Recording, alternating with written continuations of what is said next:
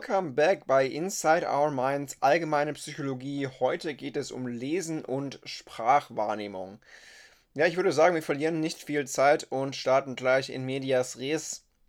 Natürlich ist Lesen ein ziemlich zentrales Thema in unserer Gesellschaft. In der Forschung ist es so, dass man sich ähm, ziemlich zentral auf die englische Sprache natürlich irgendwie fokussiert hat einerseits wahrscheinlich kritisch zu bewerten, dass es da so eine einseitige Forschungssituation gibt, auf der anderen Seite halt auch irgendwie wahrscheinlich logisch. Da gibt es ein paar Besonderheiten, und zwar was so die geschätzte Lesefähigkeit von Kindern angeht in verschiedenen Sprachen. Denn im Englischen ist zum Beispiel die Beziehung zwischen der Schreibweise und dem Klang ziemlich ungewöhnlich. Also die Orthographie unterscheidet sich im Vergleich zu anderen Sprachen dann doch ziemlich von der Phonologie. Und das ist der Grund, warum Kinder langsamer lernen. Ähm, aber das betrifft nicht notwendigerweise andere Prozesse. Trotzdem ist es so, da gab es einen Graph dazu ähm, mit dem Startalter 66 Monate und dann hat man eben geschaut, wie verhält es sich mit einer englischen Gruppe, mit einer spanischen Gruppe, mit einer tschechischen Gruppe und da hat man eben gesehen, dass das im Englischen einfach ein bisschen anders ist. Wie gesagt, dass da die ähm, Beziehung, die besagte Beziehung zwischen Orthographie und Klang ein bisschen dafür sorgt, dass die Kinder da anders lernen als in anderen Sprachen. Ähm, es gibt dann auch immer wieder lexikalische Entscheidungsaufgaben, Benennungsaufgaben, Grundierungsaufgaben, um die Wortidentifikation zu bewerten. Und es gibt auch Evidenz dafür, dass die visuelle Worterkennung von der vorherigen phonologischen Verarbeitung abhängt. Also das ist auch was, was uns immer wieder begegnen wird, ähm, dass die vorherige Verarbeitung da immer noch eine Rolle spielt. Also wenn wir lesen, ist das immer auch einfach relevant, was wir jetzt gerade eben gelesen haben für die Wahrnehmung.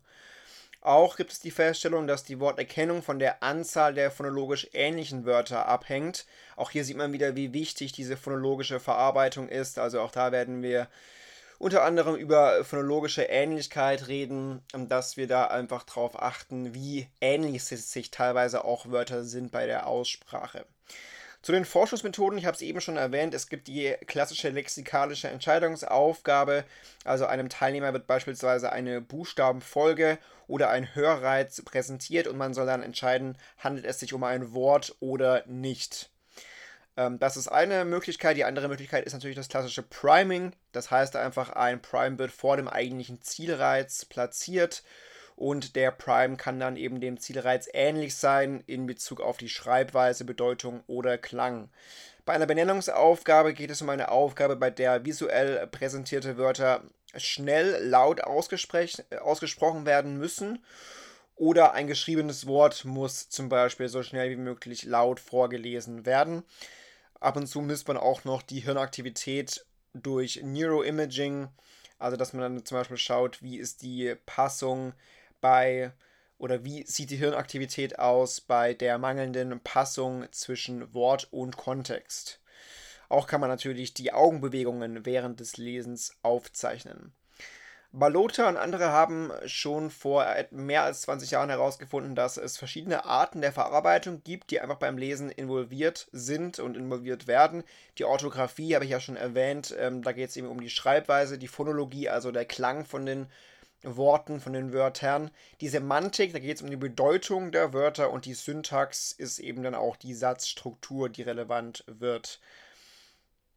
Äh, natürlich gibt es dann auch äh, verschiedene ja, Integrationen. Also man muss ja auch dann Dinge kombinieren, um lesen zu können. Da muss man unterschiedliche Aspekte einfach auch kombiniert dann besitzen, um irgendwie die Aufgabe auch gut lösen zu können. Also bei der, einer Benennungsaufgabe zum Beispiel sind Orthographie und Phonologie interessant, interessant und relevant und bei der lexikalischen Entscheidungsaufgabe zum Beispiel dann Orthographie und Semantik. Zu den phonologischen Prozessen beim Lesen, wie gesagt, die Phonologie ist da ja ziemlich wichtig, wie wir gelernt haben. Also es geht darum, dass man auf ähm, den relevanten Klang beim Lesen eines Wortes zugreift. Es gibt da im Prinzip zwei Modelle, ein schwaches phonologisches Modell von Coulthard und anderen 2001 und ein starkes phonologisches Modell von Frost aus dem Jahr 1998. Das schwache phonologische Modell besagt im Prinzip, dass diese phonologische Verarbeitung von visuell dargestellten Wörtern relativ langsam ist und dass sie auch für die Identifikation von Wörtern nicht wirklich essentiell ist. Ähm, jetzt kann man sich vorstellen, dass das das starke phonologische Modell ein bisschen anders sieht.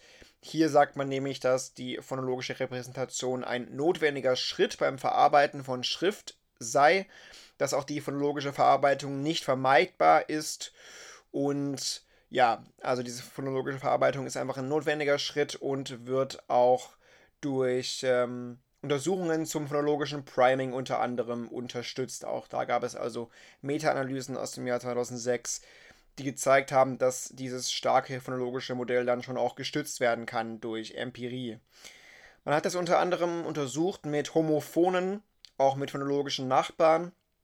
Also Van Orden 1987 hat das mit den Homophonen zum Beispiel gemacht. Es geht also um zum Beispiel Wörter mit gemeinsamer Aussprache, jedoch mit zwei verschiedenen Schreibweisen. Man hat im Englischen die Beispiele Sale und Sale genommen, also zum einen das Wort äh, Verkauf, also for sale zum Beispiel, und Sale mit AI eben dann Segeln. Und äh, mit die, solchen Beispielen lässt sich dann allerhand untersuchen. Ähm, auch gibt es den Nachweis für phonologische Verarbeitung, wenn man zum Beispiel ja, Wörter falsch schreibt. Zum Beispiel ist hier das, das Wort Rose genannt, also Rose, die, die Pflanze, was dann aber R-O-W-S und so weiter äh, geschrieben wird. Und ähm, die phonologischen Nachbarn, unter anderem von Yates und anderen 2008, auch 2013, da geht es um Wörter, die sich nur in einem Phonem unterscheiden. Also zum Beispiel Wipe, Pipe und Tab sind phonologische Nachbarn oder es geht dann zum Beispiel auch um die Verarbeitungsvorteile, die es gibt für Wörter mit vielen phonologischen Nachbarn. Weniger Fixationen, aber auch Nachteile oder eine Verlangsamung, wenn sich Wörter zu ähnlich sind. Also ähm, phonologische Nachbarschaft besteht, wenn Wörter sich nur in einem Phonem unterscheiden und wie gesagt, da gibt es dann einfach einen Verarbeitungsvorteil, wenn es solche phonologischen Nachbarn gibt. Das hat man einfach festgestellt durch Studien, aber halt auch Nachteile, wenn die Wörter sich zu ähnlich sind. Phonologisches Priming, auch da gibt es oder gab es Meta-Analysen. Auch da hat man festgestellt, es gibt eine schnellere Verarbeitung von Wörtern, wenn vor diesen phonologisch identische Nichtwörter präsentiert werden. Also die Befunde sprechen für die phonologische Verarbeitung beim Lesen und sind auch überwiegend konsistent mit dem starken phonologischen Modell. Homophone, das nochmal nur noch, noch mal zur Ergänzung sind einfach Wörter, die auf die gleiche Weise ausgesprochen werden, aber sich in ihrer Schreibweise unterscheiden. Das war ja das äh, Beispiel Verkauf oder Segel, also Sale und Sale im Englischen. So viel zu den Homophonen. Ansonsten, wie gesagt, glaube ich, muss man sich hier merken, dass das äh, starke phonologische Modell von Frost hier einfach mehr Evidenz erfahren hat. Aber dass es dieses schwache Modell eben auch geben sollte, und äh, dass man einfach die Homophonen und die phonologische Nachbarschaft da gerne mit einbezieht. Ich glaube, das ist einfach relativ wichtig. Zum Erkennen von Wörtern, da gibt es das sogenannte interaktive Aktivierungsmodell der Wortwahrnehmung von McClelland and Rummelhart aus dem Jahr 1981. Das ist ein konnektionistisches Modell und besteht aus Bottom-up und wiederum Top-down-Prozessen, die während der Worterkennung miteinander interagieren. Da spielt der Wortüberlegenheitseffekt eine Rolle und auch die Auswirkungen der orthografischen Nachbarschaft äh, wird hier quasi respektiert oder berücksichtigt von diesem Modell, aber nicht die Rollen von Bedeutung und Klang. Also wir haben jetzt ja über, die, über den Klang, über die Phonologie geredet, die wird hier nicht so beachtet, auch die Bedeutung, also die Semantik ist hier nicht so integriert. Aber eben dafür die angesprochene orthografische Nachbarschaft und der Wortüberlegenheitseffekt. Ähm, was ist das überhaupt? Da geht es einfach darum, dass ein Zielbuchstabe in einer Buchstabenfolge leichter erkannt wird, wenn die Zeichenfolge ein Wort bildet, als wenn dies nicht der Fall ist. Also wir haben da einfach eine gewisse Überlegenheit für Wörter, wie es der Effekt ja schon qua Begriff impliziert. Und so sind wir dann in der Lage, einfach auch ähm, ja, etwas leichter zu erkennen, wenn das dann einfach ein Wort ist, als wenn das einfach nur eine sinnlose Abfolge im Prinzip ist. Genau, also orthografische Nachbarschaft, wie gesagt, ist ja allein schon dann erfüllt, wenn ein Buchstabe nur anders ist. Beim, bei den Wörtern Schritt und Schrott zum Beispiel. Da wird dann die Nachbarschaft schon akzeptiert oder aktiviert. Ähm, ja, diese prinzipiellen Eigenschaften, die da mit diesem Modell einhergehen, die erinnern uns wieder an diese Gestalt, äh, Gesetze. Also auch da geht es wieder darum, dass fehlende Infos ergänzt werden, dass zum Beispiel die Akzentuierung wieder eine wichtige Rolle spielt, also die Betonung zum Beispiel und dass auch wieder der, der Kontext entscheidend ist. Also Kontext, Akzentuierung, Ergänzung fehlender Infos, das sind so Gestaltgesetze, die hier wieder verwendet werden für dieses interaktive Aktivierungsmodell. Letztlich war das eine sehr einflussreiche Theorie mit einer einflussreichen Demonstration für die Anwendung eines konnektionistischen Verarbeitungssystems auf die visuelle Wortwahrnehmung.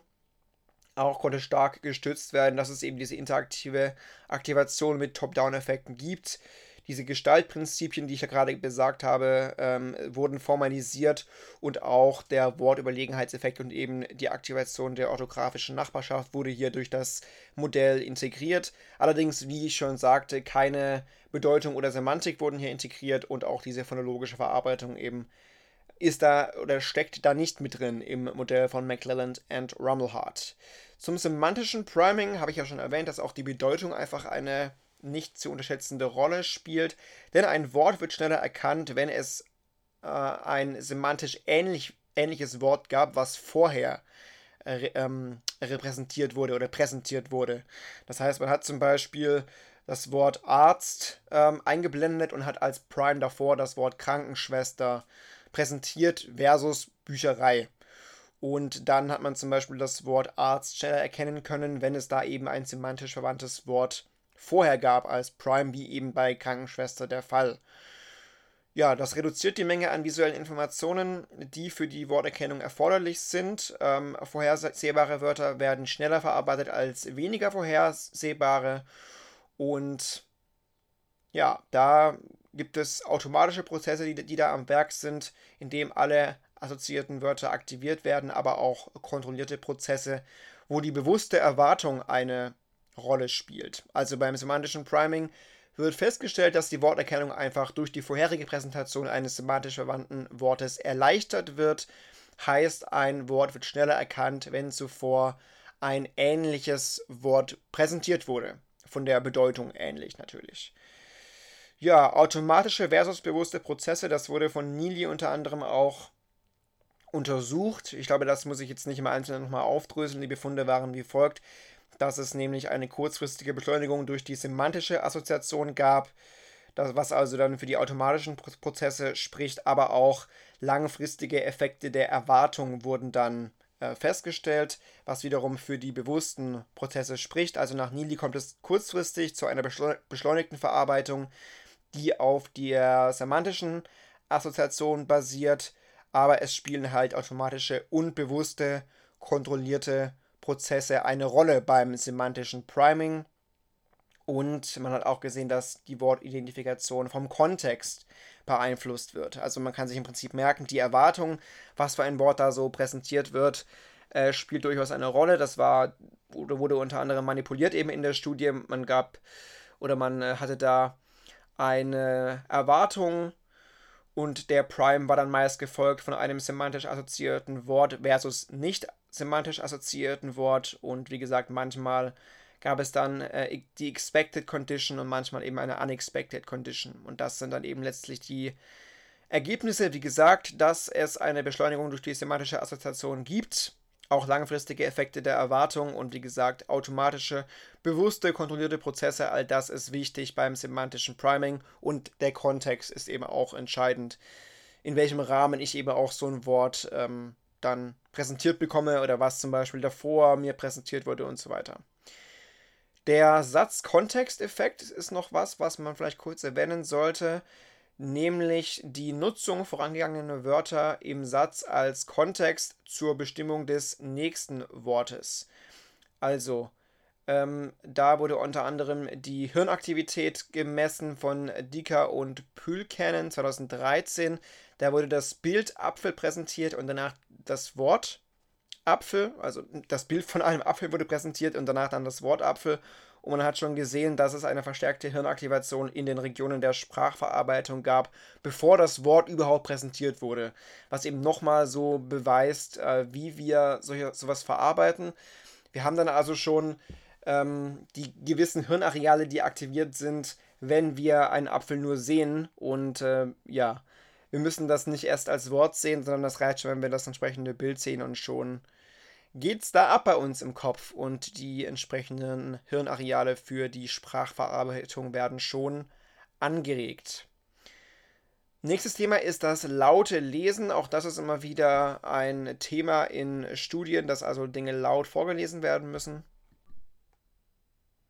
Unter anderem geht es da eben um die Aussprache von Wörtern und äh, unbekannten Pseudowörtern. Also Pseudowörter sind einfach Nicht-Wörter, die aus Buchstabenfolgen bestehen, die ausgesprochen werden können.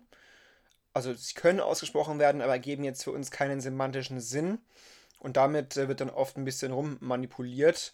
Geht auch um die irreguläre Aussprache, also wenn es eine Divergenz gibt zwischen der typischen Orthographie und der Phonologie. Und in dem Zusammenhang gibt es ein Dual-Root-Modell oder duale Route-Modell, das eben besagt, dass das Lesen lexikalische, aber auch nicht lexikalische Routen umfasst diese nicht lexikalische Route wiederum beinhaltet die sogenannten Graphem-Phonem-Konvertierungsregeln. Da hat man unter anderem auch mit Legasthenikern ähm, getestet und die eben untersucht. Und diese Legastheniker sollen sich dann zum Beispiel eben auf diesen nicht lexikalischen Weg stützen während phonologische Legastheniker den lexikalischen Weg verwenden. Also da gibt es nochmal eine Einteilung im Prinzip, nicht nur den Legastheniker, sondern auch nochmal verschiedene Unterarten im Prinzip. Und ähm, nochmal zur Wiederholung, also Grapheme sind kleine Einheiten geschriebener Sprache, die einem Phonem entsprechen. Ähm, Phoneme sind die kleinsten Toneinheiten, die ein Wort von einem anderen unterscheiden und dann eben auch zur Wortbedeutung beitragen und natürlich variiert dann auch die Anzahl der Phoneme je nach Sprache. Also da werden wir, glaube ich, auch nochmal ein bisschen was zu hören zu diesen verschiedenen Arten von Legasthenie. Jedenfalls könnte man sich mal merken, laut diesem Dual-Root-Modell eben, dass es einen lexikalischen Weg und einen nicht lexikalischen Weg gibt. Zum konnektionistischen Dreiecksmodell von Plaut und anderen 1996 ja, das besagt im Prinzip, dass die gesamte Information verwendet wird, um Wörter und Pseudowörter zu lesen. Also das entspricht eben dieser interaktiven Aktivation und Irregularitäten werden durch kooperative und kompetitive Interaktionen gelöst. Das besteht wiederum aus orthografischen, phonologischen und semantischen Systemen und betont auch die allgemeinen Prozesse, die nicht lesespezifisch sind. Das ist also eine recht adäquate Darstellung und da wird auch zum Beispiel die Bedeutung der Semantik unterstützt, was wir ja noch vorhin als ein bisschen kritisch erwähnt haben. Beim anderen Modell ist jetzt hier umgesetzt worden. Und ähm, auch hier gibt es also zwei Wege, nämlich einen direkten Weg von der Orthographie zur Phonologie wenn man also reguläre oder konsistente Wörter liest, aber es gibt auch einen indirekten Weg über die Wortbedeutung oder Semantik, wenn also unregelmäßige oder inkonsistente Wörter gelesen werden. Auch hier ist dann die Rolle des Kontextes wieder hervorzuheben bei der Bestimmung von der Bedeutung. Das hat man dann auch simuliert mit einem Netzwerk, das dann mit 3000 Wörtern ähm, quasi trainiert hat und äh, dieses Netzwerk hat dann gelernt durch Feedback und Backpropagation und da hat man dann gesehen, dass es eine zu 90% korrekte Aussprache für Pseudowörter gab. Und dieses Verhalten des Netzwerkes ist eben ähnlich zum Verhalten von Erwachsenen, weshalb man das überhaupt erstmal simuliert. Genau, also wichtig ist, denke ich, bei diesem Dreiecksmodell, wie gesagt, es gibt einen direkten Weg von der Orthographie zur Phonologie und einen indirekten Weg über die Semantik. Und wie gesagt, die gesamte Information wird eben verwendet, um Pseudowörter zu lesen, aber auch um normale Wörter zu lesen. Und wie gesagt, es gibt kompetitive, aber auch kooperative Interaktionen, um dann Irregularitäten auszuschließen oder aufzulösen. Und wie gesagt, ähm, ja, Semantics, Kontext, Orthography, aber auch Phonology spielen dann einfach eine Rolle in diesem Modell. Ähm, Belege haben die Annahme gestützt, dass diese Systeme eben auch parallel verwendet werden, also sowohl Orthographie, Semantik, aber auch Phonologie auch die Semantik beim lauten Lesen. Auch da wurde die Bedeutung und die Relevanz bestätigt. Und ähm, ja, es fokussiert sich ein bisschen auf einfache Wörter, das Modell, das wurde kritisiert. Und ähm, wie dieser, diese Verarbeitung auf dem semantischen Pfad funktioniert oder vonstatten geht, das wurde nur grob spezifiziert. Das kann man also noch ein bisschen äh, kritisieren. Ähm, jetzt nochmal ein bisschen zu dieser Legasthenie, zu diesen Arten von Legasthenie. Es gibt die Oberflächenlegasthenie, die wird eben auf Schäden innerhalb des semantischen Systems zurückgeführt und die phonologische Legasthenie, eine allgemeine phonologische Beeinträchtigung, die da zugrunde liegt. Also Oberflächenlegasthenie, ein Zustand, in dem reguläre Wörter und Nichtwörter gelesen werden können, die Fähigkeit zum Lesen unregelmäßiger Wörter oder Ausnahmewörter jedoch beeinträchtigt ist. Bei der phonologischen Legasthenie ist es so, dass vertraute Wörter gelesen werden können, aber die Fähigkeit, unbekannte Wörter und Nichtwörter zu lesen, ist beeinträchtigt. Und die tiefe Legasthenie, da ist das Lesen unbekannter Wörter und Nichtwörter beeinträchtigt. Und es liegen auch noch semantische Fehler vor. Also, da gibt es, wie gesagt, verschiedene Arten von Legasthenie. Ist ja eigentlich auch ein ganz interessantes Thema, gerade in Bezug auf Lerntherapie und sowas. Genau, so viel also dazu. Das nächste Unterthema sind die Blickbewegungen. Denn wir haben beim Lesen keine kontinuierlichen Bewegungen, sondern sogenannte Sarkaden. Sarkaden sind schnelle Augenbewegungen durch Augenfixierungen von ca. 250 Millisekunden Dauer, die wir verwenden. Diese Sarkaden sind auch ballistisch, das heißt, wenn die einmal initiiert werden, dann können die ihre Richtung auch nicht mehr verändern. Die können nach der Initiierung allgemein nicht mehr unterbrochen werden, diese Sarkaden, und brauchen 20 bis 30 Millisekunden bis zur Vervollständigung. Äh, bis zur Vervollständigung. Und sie sind ungefähr 8 Zeichen lang. Diese Sarkaden werden durch Fixationen voneinander getrennt, die wiederum 200 bis 250 Millisekunden dauern. Und die Informationen während der Sarkaden werden auch gar nicht wahrgenommen, sondern nur während der Fixationen. Also das ist vielleicht ganz wichtig, so dieses Verhältnis zwischen Fixation und Sakkade zu kennen. Auch wie gesagt spannend, dass dieses Verarbeiten eigentlich oft nach dem eigentlichen Lesen mehr oder weniger erfolgt.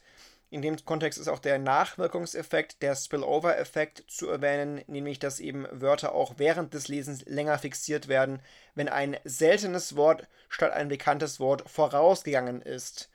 Also da wird dann quasi das beachtet, was vorausgeht. Und wenn das ein unbekanntes Wort ist, dann ist die Fixierung länger. Ja, die Wahrnehmungsspanne, also das effektiv sichtbare Feld beim Lesen, enthält so drei bis vier Buchstaben links von der Fixation und 15 Buchstaben rechts von der Fixation. Das ist aber logischerweise bei links nach rechts Sprachen der Fall. Moving Windows Technik wird das auch genannt. Ähm, ja, logischerweise dann von unserer Sprache und von der Sprach- oder von der Leserichtung vielmehr dann abhängig.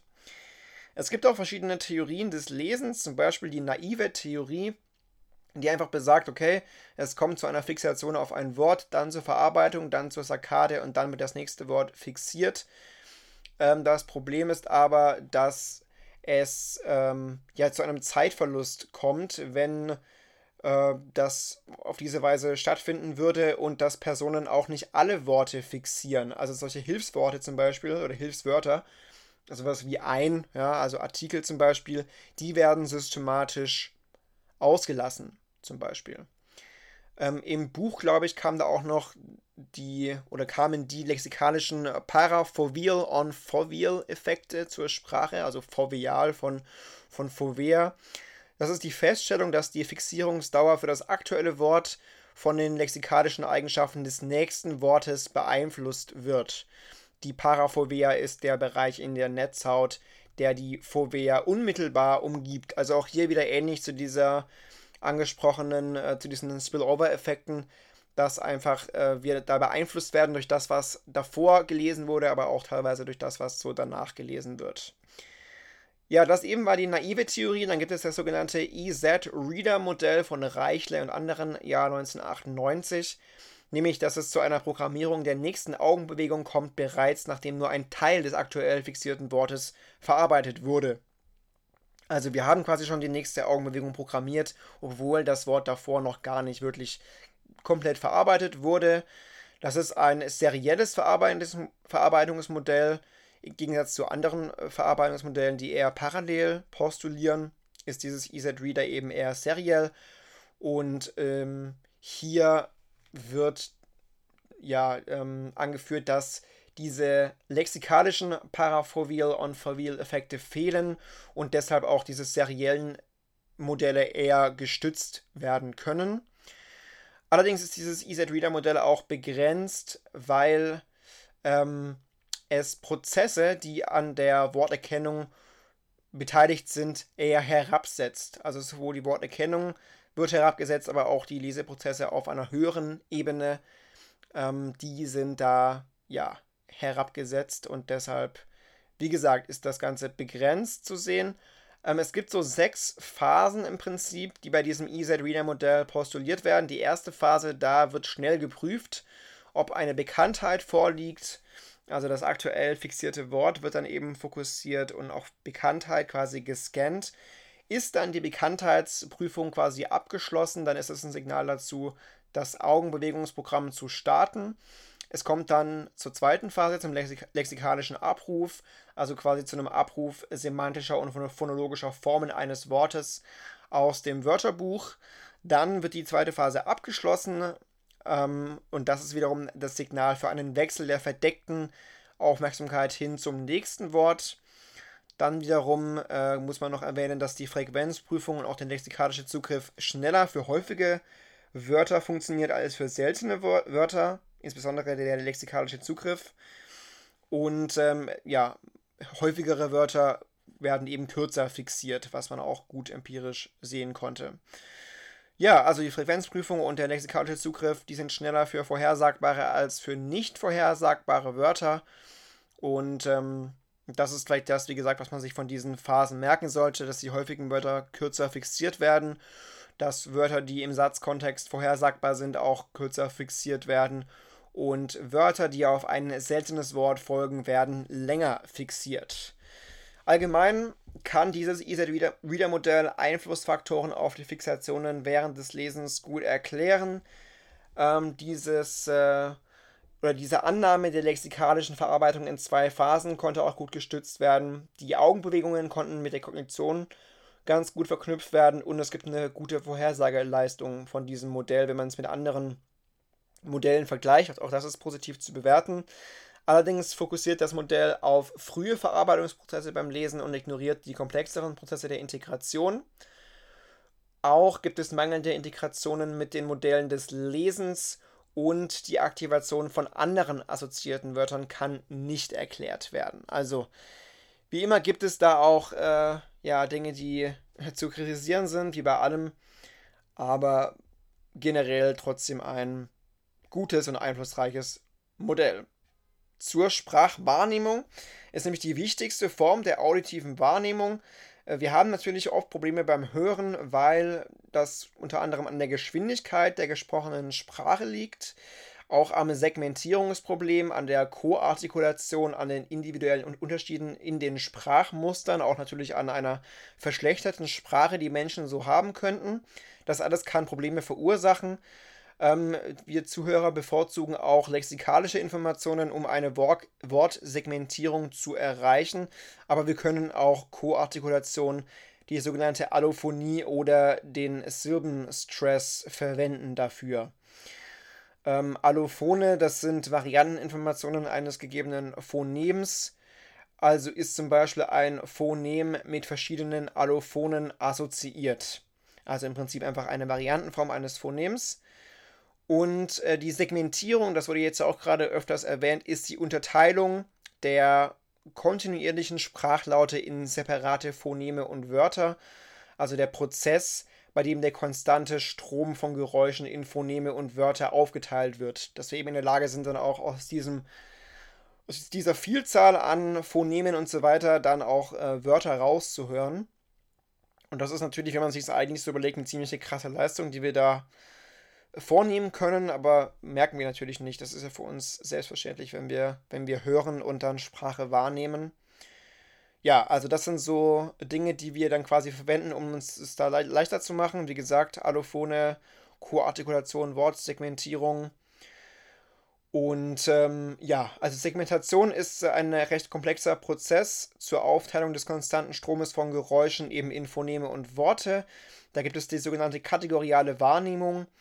Das heißt, wir haben da die Angewohnheit, das kann man mit den Gestalteffekten wieder vergleichen, dass wir dazwischenliegende Laute als das eine oder das andere Phonem kategorisieren. Also wenn man jetzt zum Beispiel die Phoneme Ba und Da nimmt, dann nehmen wir eben etwas entweder als Ba oder als Da wahr. Aber wir haben nicht die Fähigkeit quasi, das irgendwie als etwas dazwischenliegendes wahrzunehmen, sondern das, das ist dann das eine oder das andere, eben die kategoriale Wahrnehmung.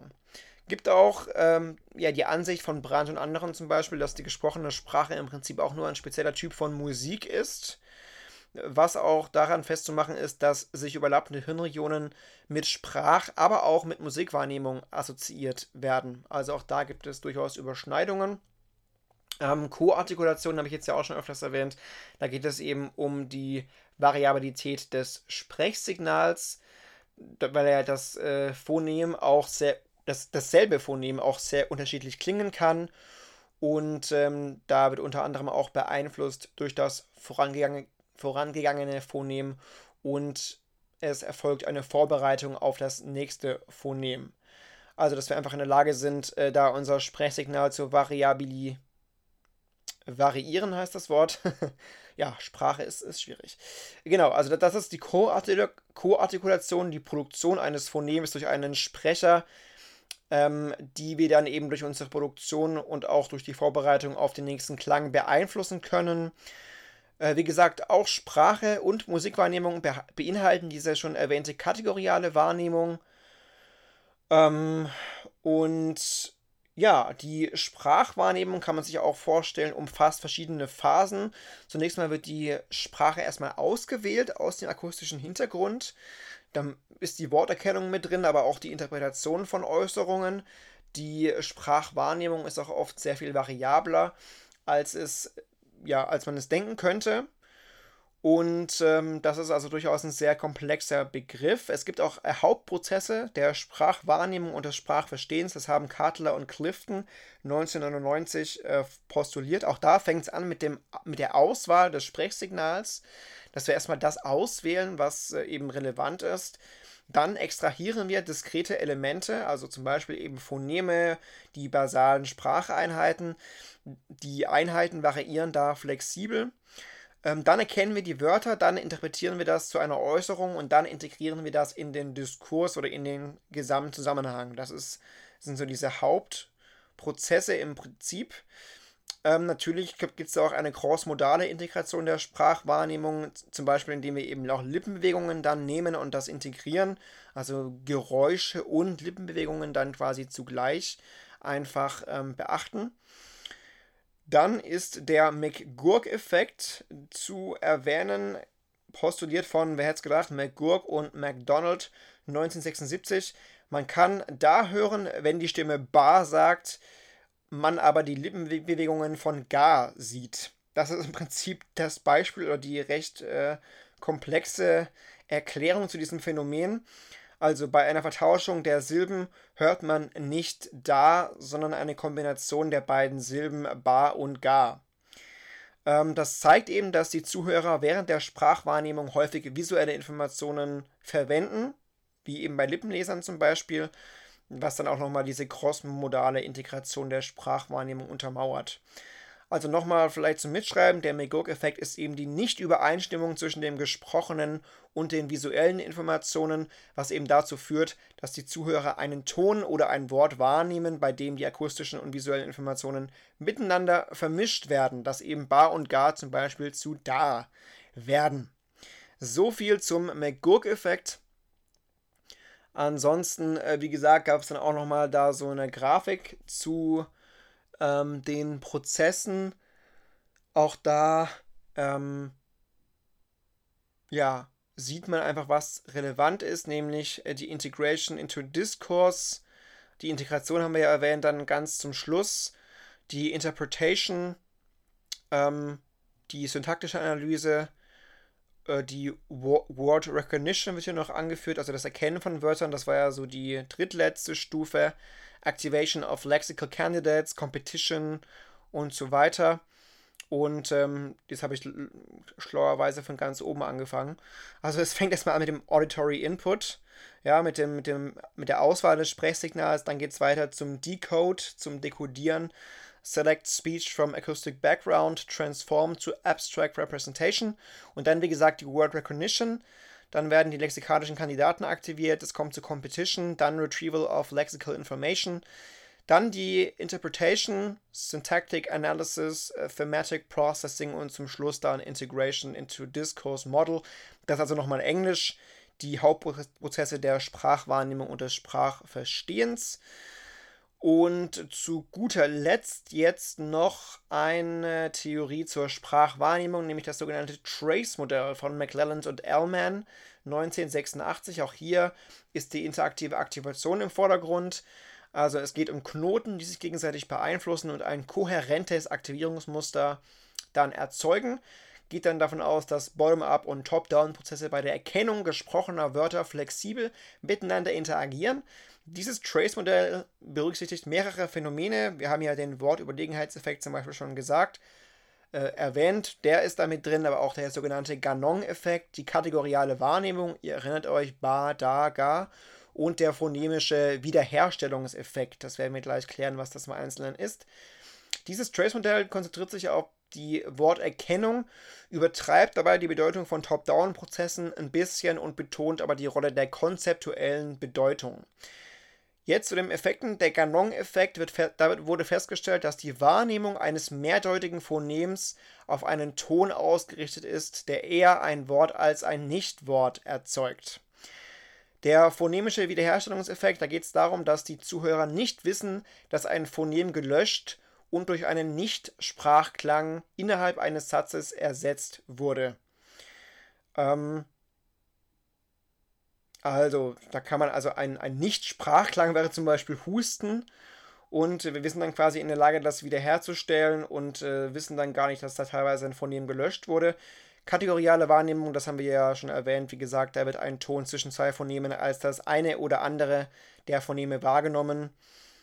Ähm, das ist auch zum Beispiel zu vergleichen mit, beim, mit der Farbwahrnehmung beim Sehen, da ist das auch ähnlich.